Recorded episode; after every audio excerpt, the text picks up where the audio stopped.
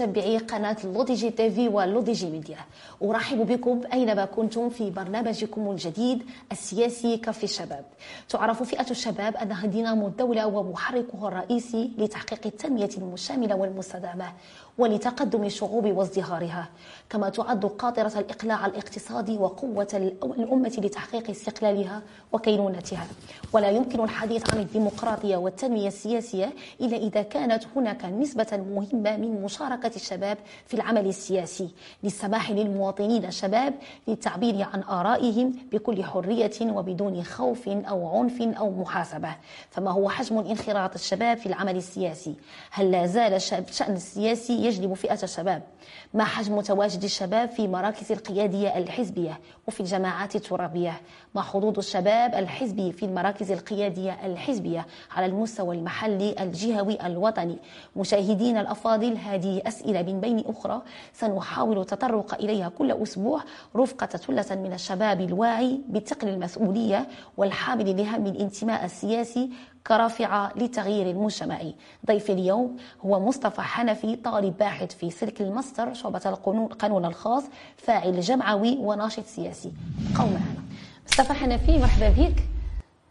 شكرا. مصطفى حنفي كيفاش كانت البداية الانخراط ديالك في العمل السياسي؟ صراحة البداية ديالي في العمل السياسي جات من بعد واحد التراكمات ديال داكشي ديال العمل الجمعوي اللي درت اللي قدمت ما قبل.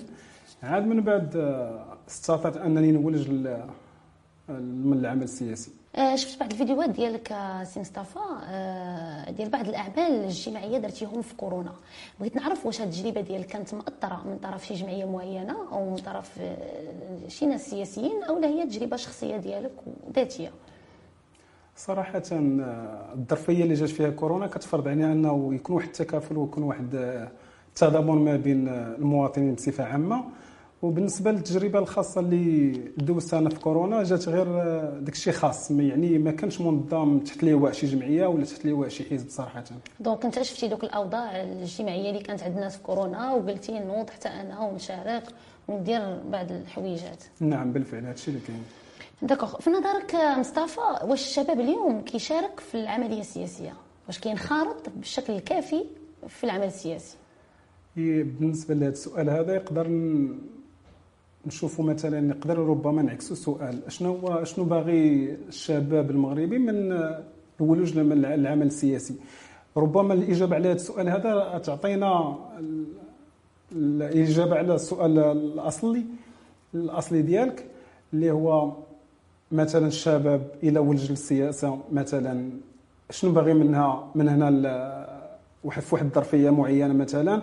واش باغي يخدم؟ واش باغي يقدم راسو مثلا كأنه كفء مثلا أنه يتحمل مسؤوليه ولا يدير شي شي إعمال خاصة به؟ هو يعني ممكن مثلا أنه مثلا يوصل يكون فاعل سياسي باش أنه يقضي الاغراض الشخصية ديالو.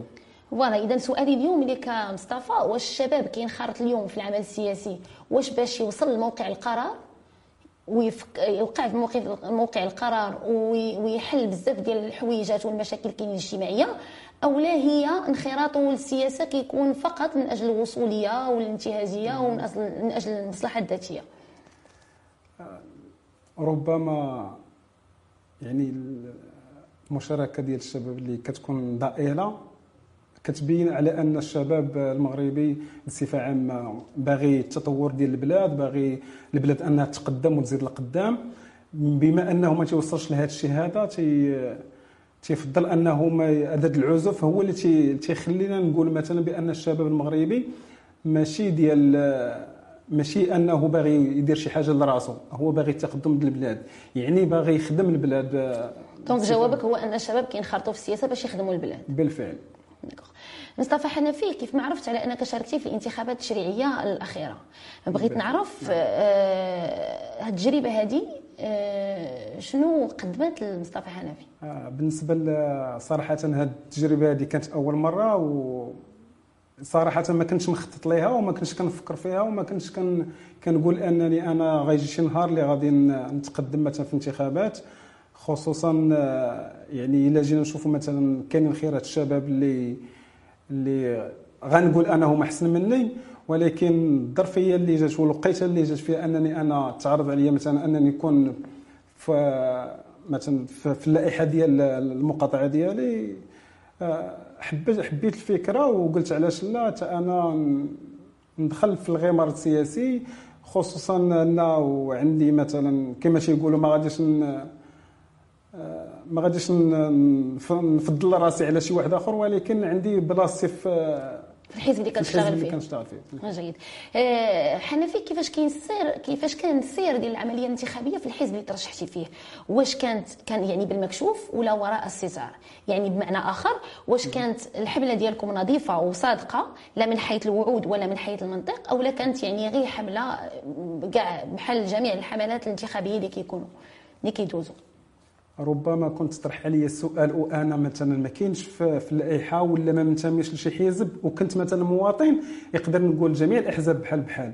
ولكن بما أنني أنا كنت آه، دخلت للغمار ديال الانتخابات نقدر نقول لك بأنني أنا الحملة اللي دارت خصوصا في الحزب ديالنا كانت على الواضح ومكشوفة للعيان وكل شيء تيهضر وكل شيء تيهضر على الطريقة اللي اللي تخدمت بها الحملة عجبت الناس وكانت عندنا واحد التواصل و توصل المعلومة مباشرة مع المواطن كاين واحد التواصل direct مع المواطن. donc انت راضي على نفسك اليوم حنفي في الترشيح الترشيح ديالك مع الانتخابات في الحزب ديالك وراضي على الانتخابات كيفاش كانت راضي على كل شيء. آه بالفعل بطبيعة الحال. داكوغ واش تجربتك اليوم حنفي داخل الحزب اكدت على أنك كنت على حق يوم اختيارك لهذه المنظمة اللي كتشتغل فيها أو لا أنك اكدت على أنك كنت ماشي على حق في النهار اللي اختاريتي هذه المنظمة بالضبط على أنك تشتغل فيها؟ آه بالنسبة لهذا السؤال يقدر نشوف أنا الإجابة ديالو من نرجع للبداية ديالي مثلا وحيت آه، قبل ما ندخل أنا في هذا المنظمات يعني كان كان هناك أشخاص يعني تيحبوا تيحبوك في العمل اللي انت كديرو واللي déjà هما سبقوك ليه وداروا هما. يعني ملي كنشوف التجربه ديال واحد الأشخاص مثلا سبقوني العمل وداروا داكشي اللي تيوروني مثلا أنا دوزو هما قبل مني يعني كنقول أنا علاش لات أنا ما نوصلش للمستوى ديالهم. هل اليوم الشباب حنفي كي كيأثروا في القرار السياسي؟ بالفعل الشباب آه، هو القدوة ديال ديال المجتمع وأي مجتمع تنهض بالشباب ديالو وإلا كانت آه، الشباب تخدات بالرأي ديالو وبالطموح ديالو اللي عنده يعني ممكن أن نزيدوا القدام. واش السياسة اليوم دارت مصطفى للشباب ولا دارت للناس من وراء الوظيفة؟ يعني حتى يبلغ الإنسان سن التقاعد هذه ممكن يمارس السياسة ولا هي دارت خصيصا للشباب؟ بالنسبة للوقت الممارسة ديال السياسة ممكن أي واحد يمارس السياسة في أي وقت آه، اللي بغى وكان عنده الوقت الممارسة ديال العمل السياسي وبغى مثلا يقدر مثلا نقول مثلا أي واحد باغي يدير شي تغيير في المجتمع ديالو ولا غير في المحيط ديالو ربما خاصو يولج للعمل السياسي باش أنه يدير شي واحد يدير واحد التغيير. وداك التغيير اللي تيكون هو تيكون في القاعدة. ومن ثم تنبنيو المجتمع ديالنا بصفة عامة. أه، بغيت نعرف مصطفى شنو هي الإضافة اللي عطاتها لائحة الاقتراع في النظام الاقتراع الانتخابي على المستوى مجلس النواب؟ واش هذه اللائحة قتلات وقزمات الحضور الرأي الشباب في الوسط الأحزاب ديالهم ولا هي شجعاتهم بالنسبة لائحه الشباب صراحة أنا في المنظور ديالي الخاص كنت أنا ضدها في الأول. علاش؟ حيت الظرفية اللي جات فيها اللائحه ديال الشباب وتفرضت مثلا بقوة القانون يعني جات في واحد الظرفية اللي هي كانت المصالحة ديال ما بين الشباب باش نرضوا الشباب مثلا أنه يمارس العمل السياسي ويكون عنده الإقبال على الأحزاب الوطنية مثلا كان في هذه الظرفية هذه بالذات جات اللائحه ديال الشباب ولكن من بعد ملي ما اتتش ما اتتش الثمار ديالها يعني كنقول بأنها تجربة فاشلة. donc قزمات دور حضور الشباب نعم. آه، واش كتعتبر مصطفى على أن التقدم التكنولوجي وخاصة الفضاء الأزرق ينوب عن الشباب في الترافع عن القضايا؟ بمعنى إلا شفتي شي حاجة آه، في المجتمع وعبرتي عليها في الفيسبوك واش هادشي كافي؟ ولا إن الإنسان والشباب لابد أنه ينخرط في العمل السياسي ويوقع ويوصل لموقع القرار باش يحاول يغير بزاف ديال الحوايج. بالنسبة ل يعني الترافع في فيسبوك واش كافي؟ لا غير كافي. علاش؟ حيت أي حاجة مثلا ملي كان أي واحد ممكن أنه يدير شي حاجة في ال social media مثلا وغادا توصل ولكن واش غدير التأثير ديالها؟ ما يمكنش ليها دير التأثير ديالها. وماشي بالضبط خاصنا حنا ال social media باش باش نوصلوا الكلمة ديالنا. الحمد لله في معظم المنصات ولا الأحزاب بصفة عامة ولا المنصات ديال الشباب ديال اللي تحت لواء آه، الأحزاب مثلا ولا آه، منصات خاصة غير بالشباب. يعني بهذه الطريقة هذه ممكن أننا نوصلوا يوصل الصوت ديال الشباب يوصل لمراكز القرار. واش العمل السياسي بالمغرب اليوم كيخدم قضايا الوطن؟ يعني واش كيخدم آه، يعني كيخدم الوظيفة الوظيفة الرسمية اللي دار على ودانها الاولاني أو لا؟ في نظرك مصطفى. في نظري صراحة آه، العمل السياسي يخدم تيخدم تيخدم القضايا الوطنية والدليل على ذلك يعني فين وصل فين وصلت مثلا القضية ديال الصحراء فين وصلت آه، مثلا آه، القضايا ديال مع مع الاتحاد الأوروبي مثلا كاينين كاينين آه، جمعيات كاينين منظمات شبابية حزبية مثلا تيديروا الاجتماعات ديالهم تيناقشوا المواضيع بصفه بصفة حرة وتيعطيو تيدليو بالرأي ديالهم وهذيك المستنتجات ديالهم هي اللي كتوصل للقمه ديال الحزب وبالتالي كتوصل للحكومة. جميل شنو نصيحتك للشباب اليوم مصطفى حنفي؟ آه، النصيحة ديالي للشباب أنه يدير ثقة في البلاد ديالو ويدخل الغمار السياسة واخا غيلقى صعوبات وكل شيء فين ما مشينا تلقاو صعوبات ولكن مع الاستمرارية ممكن نوصلوا للنتيجة اللي بغينا. دونك وصلنا مع الضيف ديالنا آه، مصطفى حنفي لدقيقة النقاش. وبغيت نناقشك اليوم يعني هذه الفقرة عبارة على على مناقشه واحد الموضوع يعني باش نناقشوا موضوع يعني خاصو الوقت ولكن حنا كنفضلوا على أننا نناقشوا مواضيع يعني غير في واحد الجملة وفي واحد ال paragraphe صغيرة من عندك.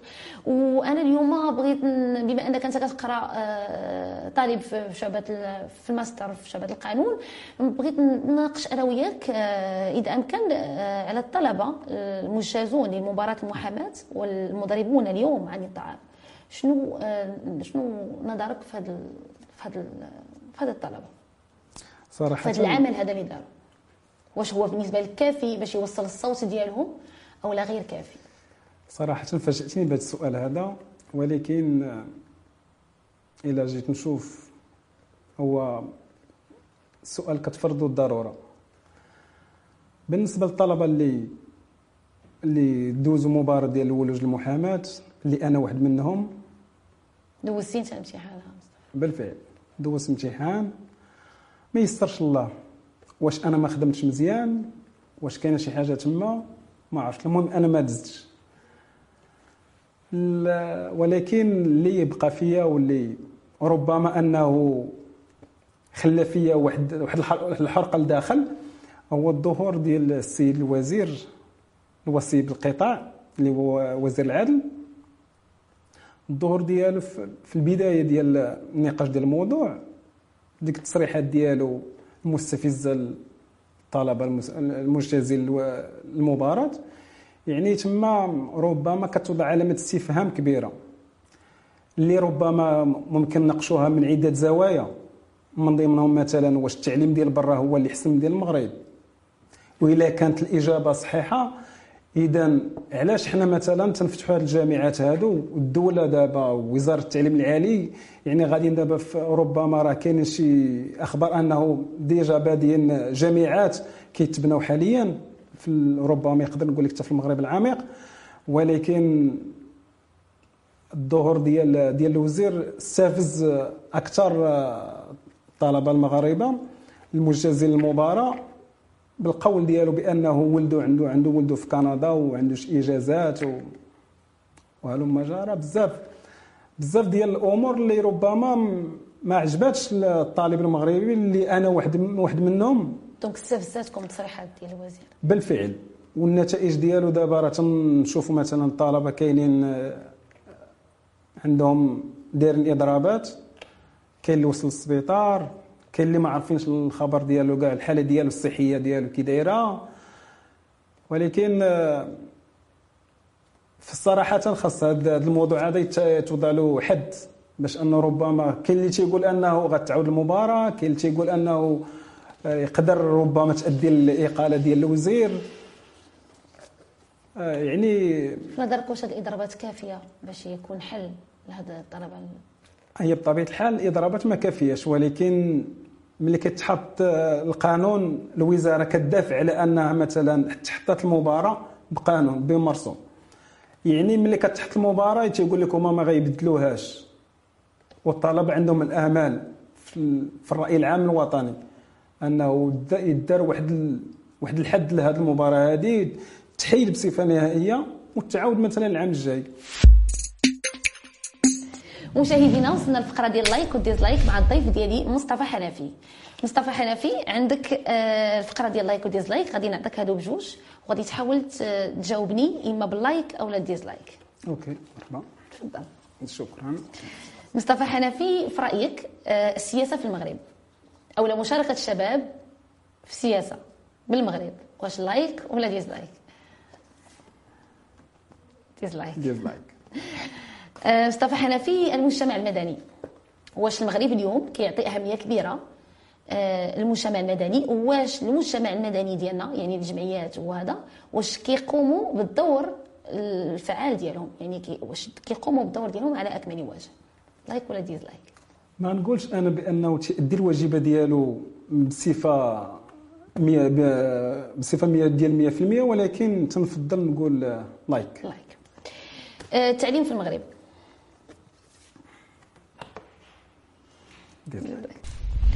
شكرا لك مصطفى حنفي. إلى هنا مشاهدي L'ODJ TV و L'ODJ Media نكون قد وصلنا وإياكم إلى نهاية هذه الحلقة من برنامجكم الجديد كافي الشباب. للمشاركة أو لطرح تساؤلات لا تنسوا أن تزوروا موقعنا على الإنترنت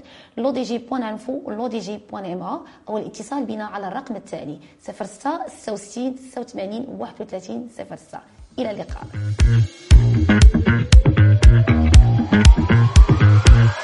Mm-hmm.